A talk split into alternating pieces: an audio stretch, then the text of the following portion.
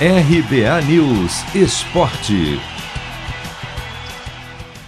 Flamengo deve poupar pelo menos alguns titulares no jogo desta quinta contra o ABC pela Copa do Brasil. Às 8 da noite, no horário de Brasília, as duas equipes fazem no Maracanã o duelo de ida das oitavas de final.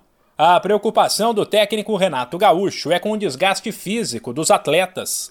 Por isso, três nomes importantes sequer foram relacionados: os zagueiros Gustavo Henrique e Rodrigo Caio, e também o lateral Felipe Luiz.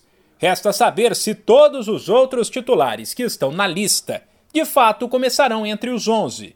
Se isso acontecer, o Flamengo deve atuar com Diego Alves, Isla, Bruno Viana, Léo Pereira e René Arão Diego, Everton Ribeiro e Arrascaeta, Bruno Henrique e Gabigol.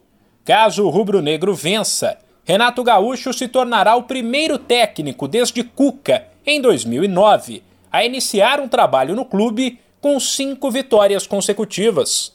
Do outro lado, estará uma equipe que hoje disputa a quarta divisão do brasileiro, mas que já aprontou nessa Copa do Brasil. O ABC eliminou a Chapecoense, que está mal das pernas, mas é uma equipe da elite.